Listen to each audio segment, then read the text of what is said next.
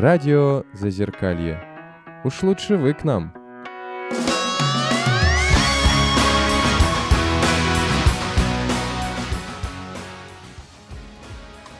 А мы продолжаем наш эфир. У нас сегодня тема это реабилитация для людей с инвалидностью. И в гостях у нас Наталья Крель. И тему, которую бы сегодня хотелось затронуть, мне кажется, очень важную, это вопрос, что происходит с э, ПНИ и психиатрическими больницами и вот сейчас, вот, вот этот год в условиях пандемии?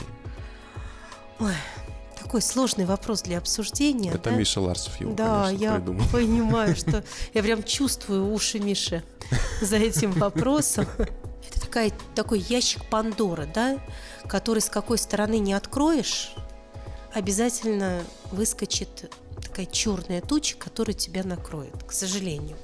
Потому что говорить, что там у нас все хорошо невозможно, это будет неправдой, да? Мгм. Но заглублять эту ситуацию до истерики тоже нельзя, потому что иначе это разрушит жизни э, не только людей, которые там находятся, но и многих семей, которые там находятся, ну, вокруг этой истории завязаны. На мой взгляд, самая большая проблема связана с тем, что, э, к сожалению, у нас сегодня не выстроена, не отработана, не не создана правильная система, которая бы заменить могла, дать альтернативное решение ПНИ. Ну вот еще раз говорю, я не за то, чтобы там люди, которые, особенно которые могут жить при определенном сопровождении, да, э, чтобы они жили в ПНИ. Но я понимаю, что мы не можем часто ничего предложить другого. Да? То есть у нас нету выстроенной системы того, куда человек денется дальше. Ну, ну, то есть кому, вот на кого выплеснется вся эта проблематика, вся эта эмоция. И мне кажется, что именно пандемия показала это очень остро. Потому что даже вопрос, связанный с обслуживанием э, вот нашей категории да, людей, он вызвал первичную панику, да, то есть обо всех подумали, а об этой истории ой, у нас еще, оказывается, это есть, и что с этим делать, а о том, что в эту историю, например, родственники были в двойной степени погружены, тоже никто не подумал. И вот пандемия, мне кажется, очень остро показала, насколько мы, вот общество наше, сегодня не готово к альтернативному решению вопроса. А что, что показало Пок- Показало, что а нету ничего, собственно говоря, что предлагается взамен. Ну, то есть, ну, вот есть пандемия, да, вот есть страх перед э, тем, что происходит. Этот страх сегодня, я не знаю, сейчас скажу, наверное, страшные вещи, которые, за которыми меня там обвинят все мои коллеги и партнеры. Этот страх перед пандемией сегодня сделал практически весь мир сумасшедшим. Ну, это Да? нормально, да. Да, это кажется. нормально, это, и, ну, это реакция такая, ответная реакция, да. И м, люди, которые...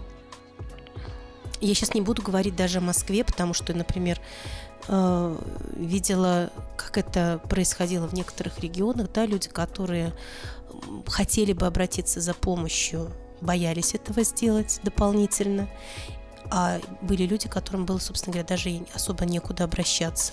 Почему про Мишу Ларсон? Почему я сразу подумала про него? Потому что он подчеркивает эту историю именно с точки зрения ПНИ и психиатрических больниц. А мне кажется, она одинаково была остра не только для них.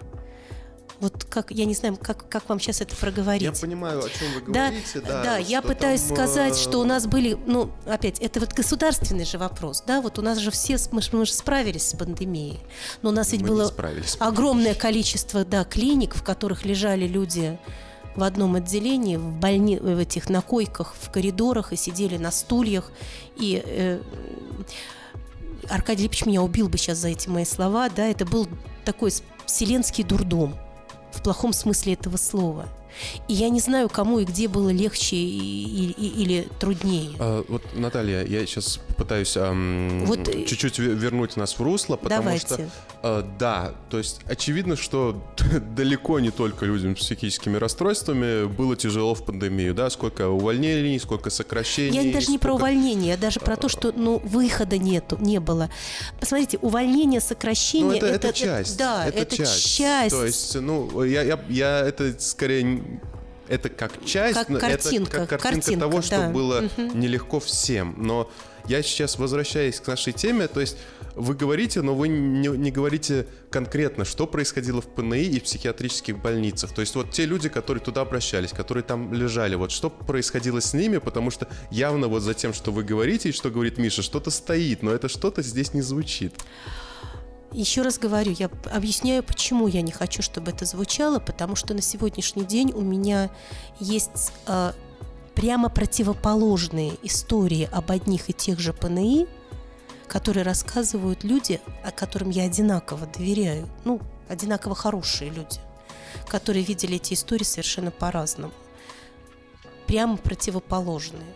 С одной стороны, история, например, медиков, которые рассказывали о том, что они вынуждены были такие вещи, ну вот та- так себя вот позиционировать по отношению к родственникам, по отношению к тем, кто находился, к жесткости, которая проявлялась. И э, позиция тех, кто находился в ПНИ, которые увидели в этом ужесточение правил, ужесточение э, такое, как мне один человек сказал фразу сейчас, чтобы не нас по нескольку раз на день переезжали той жесткостью, уси- усиливая каждый день. И если честно, мне кажется, вот мы с Аркадием Липичем как-то обсуждали эту тему, да, он мне сказал, что э, я доверяю только тому, что увидел собственными глазами. Наверное, если я не могу сегодня сказать за все ПНИ, потому что собственными глазами не видела, что происходило во всех. Я видела, бывала в некоторых ПНИ, где, на мой взгляд, э, была очень правильная, выверенная история, э, которая очень сильно поднакалилась к сентябрю месяцу от того, что устали все, устали и те, кто там находится, и те, кто э, работает, да, и это, на мой взгляд, абсолютно понятно, да, потому что точно так же срывались медики и не в ПНИ, а везде, ну, просто мы, мы все с ума сошли от этого, это реально. И вот это нагнетение, это во все, люди, люди в семьях начинали кидаться друг на друга, конфликты начались, да, серьезнейшие конфликты там, где их никогда не было.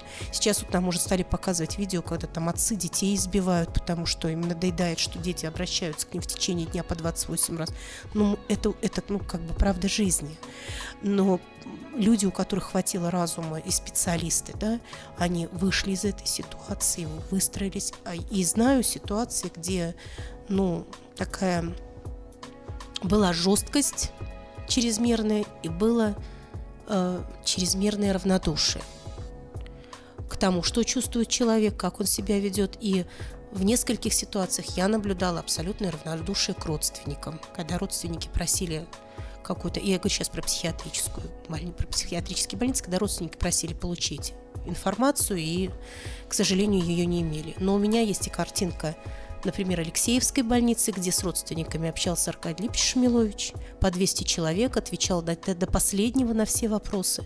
Поэтому я прошу прощения у Миши, что я не хочу сегодня эту тему раскрывать Я понимаю. в системе остроты, знаете, для чего? Чтобы не ранить ни тех и ни других. Потому что ну, можно вызвать глобальную войну против специалистов и медиков, и глобальное не- ну, недовольство э, тех, кто там находится. А это будет неправдой, потому что мы были все погружены в ситуацию, к которой не были, никто из нас не был готов. Вот никто. Я, ну, я думала, что я, ну, меня очень трудно чем-то удивить и выбить, ну, из колеи, чтобы, ну, вот так бы, как, знаете, сказать, что я там начну мне начнет что-то чудиться, я буду пребывать в состоянии психоза от того, что я увижу. Со мной трудно так поступить, я много что видела.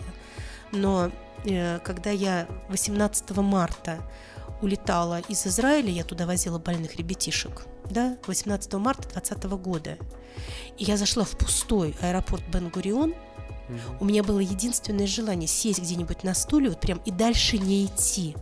Это была какая-то такая внутренняя паника. Но он же огромный. Да, и пустой, да. понимаете? Мгм. У меня была такая внутренняя паника, и вот вы понимаете, я думаю, что вот в эту внутреннюю панику сегодня можно погрузить кого угодно, и человека с инвалидностью, и начальника, это директора ПНИ, да, Конечно, и врача какого-то, ну кого угодно. И каждый из нас эту панику пережил. И вот Миш, прости меня, пожалуйста, но мне бы не хотелось сегодня сделать больно кому-то из тех, кто Давайте я прошел этот попробую- путь по-честному. Давайте я попробую чуть-чуть резюмировать, ну, как я это вижу и как можно никого, мне кажется, не задеть, что пандемия была тяжелая для всех слоев, там, в том числе и в России, она была тяжелая для всех слоев. Но э, в психиатрической э, сфере и в ПНИ там и так достаточно тяжелая ситуация, и с пандемией она еще Конечно, усугубилась. Безус- безус- безусловно, Вот. Мне безусловно, кажется, да. Вот. Это Но будет вы самый знаете, вы знаете, вы знаете, самое, самое главное, что просто мне кажется, вот то, что я общалась с ребятами, которыми, да, например, они мне говорили, если я вчера еще верил, что я выйду, то сегодня я не верю, что выйду совсем. Потому что вот этот коронавирус, он будет всегда, и будут люди пользоваться этим, чтобы я отсюда не вышел никогда. Это, эти фразы я слышала от людей. Но связано ли это с тем, как работают ПНИ, или это связано с внутренними страхами? Это же может быть и то, и другое в разных ситуациях. То есть вот сегодня, на мой взгляд, мы должны Одно понимать только усугубляется. одно, да, что мы были не готовы, ну и к- наверное, никто не был готов к этому, да, и что это требует определенных, очень серьезных изучений к тому, как снимать эту ситуацию, как в ней работать, как общаться, как помогать людям, которые так имеют много проблем и серьезных э, страхов. Я могу говорить только о своем личном опыте, потому что для газеты «Нетериадны» я посетила несколько московских ПНИ. Конечно, сравнивать Москву и какую-нибудь глухую глубинку, причем это даже не глухая глубинка, просто есть разные регионы. Это немножечко некорректно. Но то, что я видела, причем я не буду называть это ПНИ, если номер, если кто-то хочет, пусть почитает газету «Нетериадны», это ПНИ, э, там находятся люди с э, очень серьезной, э, серьезными заболеваниями, с шизофренией тяжелой формы, э, дети с тяжелыми ментальными нарушениями. То есть это, м, это тяжелые больные. И то, что я видела, меня во время пандемии совершенно не насторожило. Да, конечно, запрещены встречи. Э, Причем мне говорили, что родственники очень охотно посещают пациентов, не знаю, всех ли, но тем не менее. Можно было только передавать передачи. Но жизнь внутри самого этого учреждения, она, э, в общем-то, была полноценной. Я видела, как в своих отдельных комнатах занимаются с тьютерами, с педагогами дети, которые ко- для которых выучиться, чи- выучиться читать и считать это огромное достижение. Они не хотят учиться, сегодня не хотят, или не хотят совсем. Но я видела, как эм, любовно, я не могу, э, я могу сказать это слово, люди с ними э, занимаются. И я видела, что пожилые люди, которые, в общем-то, не покидали своих постелей, потому что у них такое тяжелое заболевание. Они слушали радио и были весьма веселы. Когда мы зашли познакомиться и поздороваться, меня встретили улыбки. И пандемия, в общем-то, ничего не поменяла.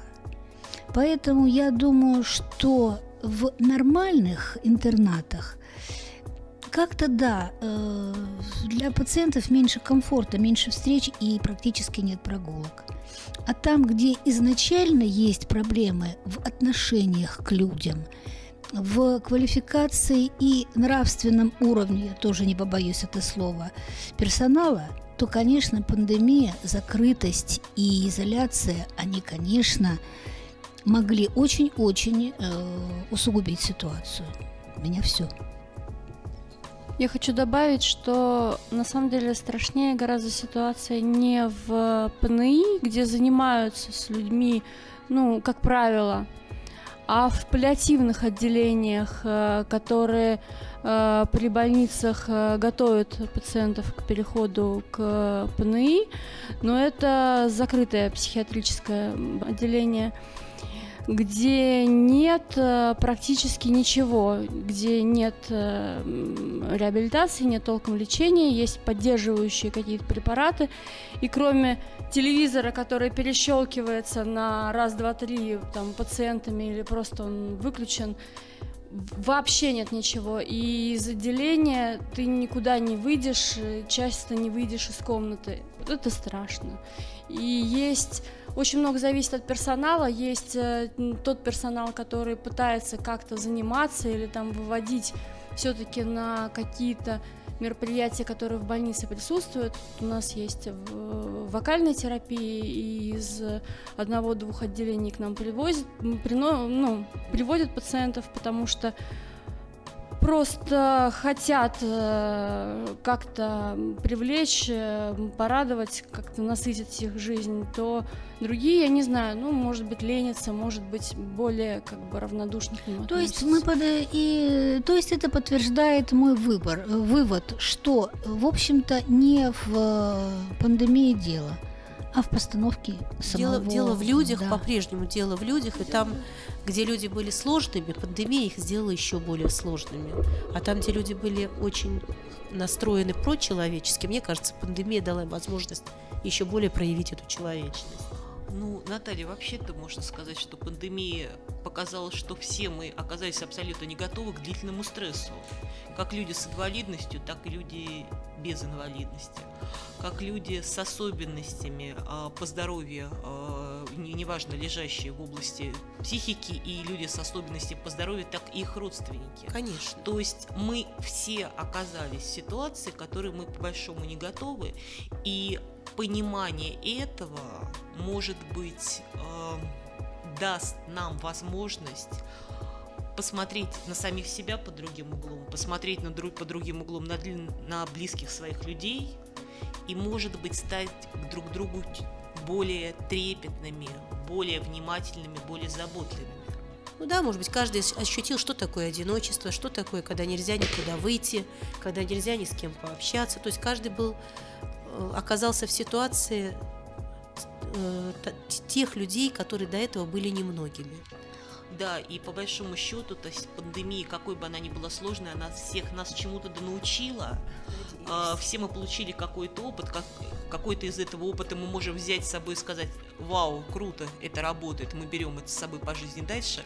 А какой-то опыт мы можем сказать теперь так, что мы это пробовали, это не работает, и вот так мы больше не будем. Это тоже опыт. У нас осталось новых. Э, совсем немножко времени, и мне бы хотелось э, не хотелось заканчивать на такой очень непростой ноте. И э, вы можете рассказать о каких-нибудь позитивных тенденциях, которые происходили вот в области работы с инвалидностью или с психиатрией, происходили вот в ближайшее, ну, в обозримое э, прошлое время, скажем так. А, начну с такой с, улыбка, с улыбки, ладно? Угу. У меня есть один очень известный наш такой деятель, деятель политический, культурный, который на все темы легко говорит, любую тему готов обсуждать, но когда мы э, с ним обсуждали так или иначе вопросы, связанные с психиатрией, он всегда говорил так, пси... ну и вот э, если касаться темы пси... И вот это слово психиатрия он почему-то выговаривал раза с пятого, да, пси... вот у него пауза была вот всякий раз, когда он под... подходил к этому слову. Угу. Вот.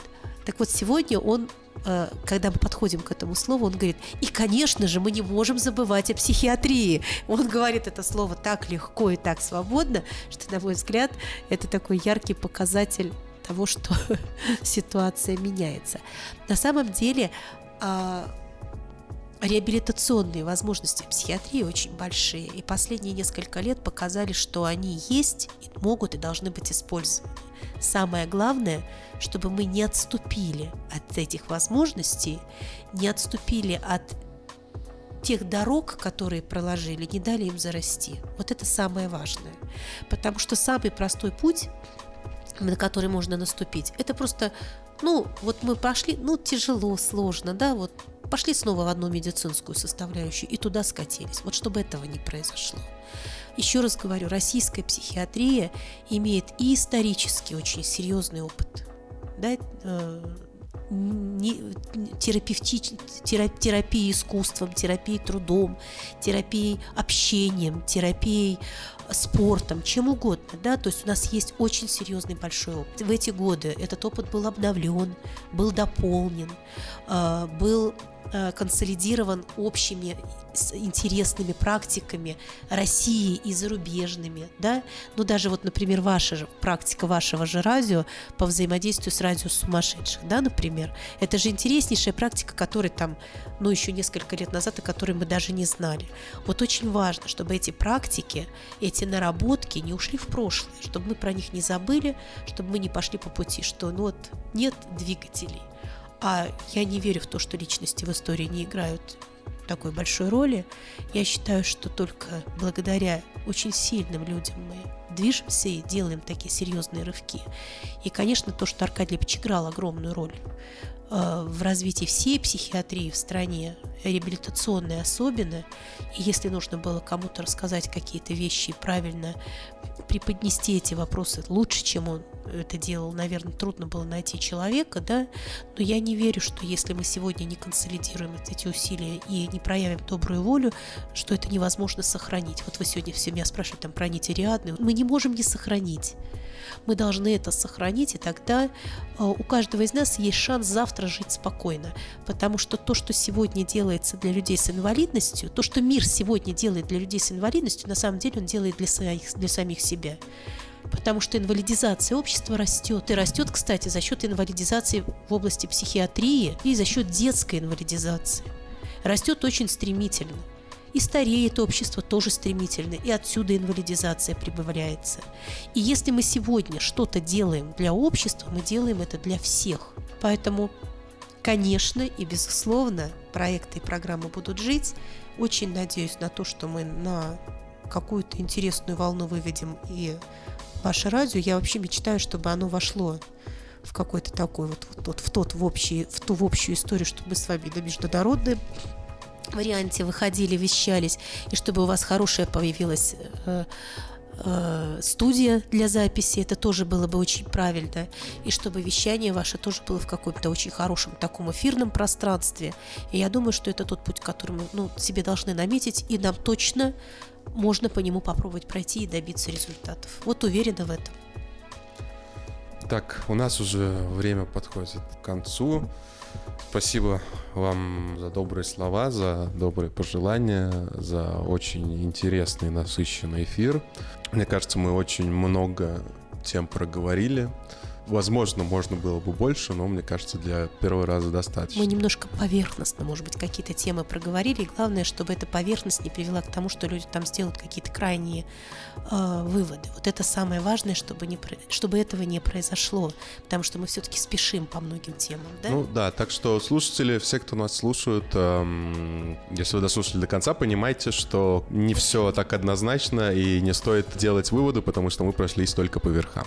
И мы уже э, заканчиваем заканчиваем эфир. Еще раз спасибо вам большое, Наталья, за то, что вы пришли, за то, что вы нам все это рассказали, за то, что этим всем поделились. Спасибо вам. А вам спасибо, спасибо за то, что вы пригласили. Хочу сказать, что на самом деле для меня это очень важный момент, что, наверное, один из первых эфиров после ухода Аркадия Липича состоялся со мной, потому что а, для меня его личность и его влияние на то, что происходило и будет происходить, она остается очень сильной. Спасибо вам за то, что вы тоже к его памяти относитесь с, такой, с таким бережным вниманием. Да, тяжелые вопросы, тяжелые. Но, собственно, эм, слушатели, не, не расстраивайтесь. Мы еще в конце тоже вам поставим э, какую-нибудь легкую песню, которая чуть-чуть... Э, а зачем расстраиваться? Не, вообще не надо расстраиваться. Ну, потому что темы тяжелые, но это, это нормально. Ну да, темы тяжелые. Вот, ну, поэтому чуть-чуть нужно... Веселую музыку тогда, вот, да? Требуем да. веселую музыку. Хорошо. А, вот, так что, да, мы заканчиваем. Напоминаю, что у нас была, э, была Наташа. Всего вам доброго. Э, Лена. Всем пока. Светлана. До свидания. Ольга. Всего доброго. Такой женский коллектив. Женский коллектив молчунов. А, и я, Даниил. Надеюсь, что вам понравился этот эфир. Хороших вам выходных. Пока. Радио Зазеркалье. Это нормально.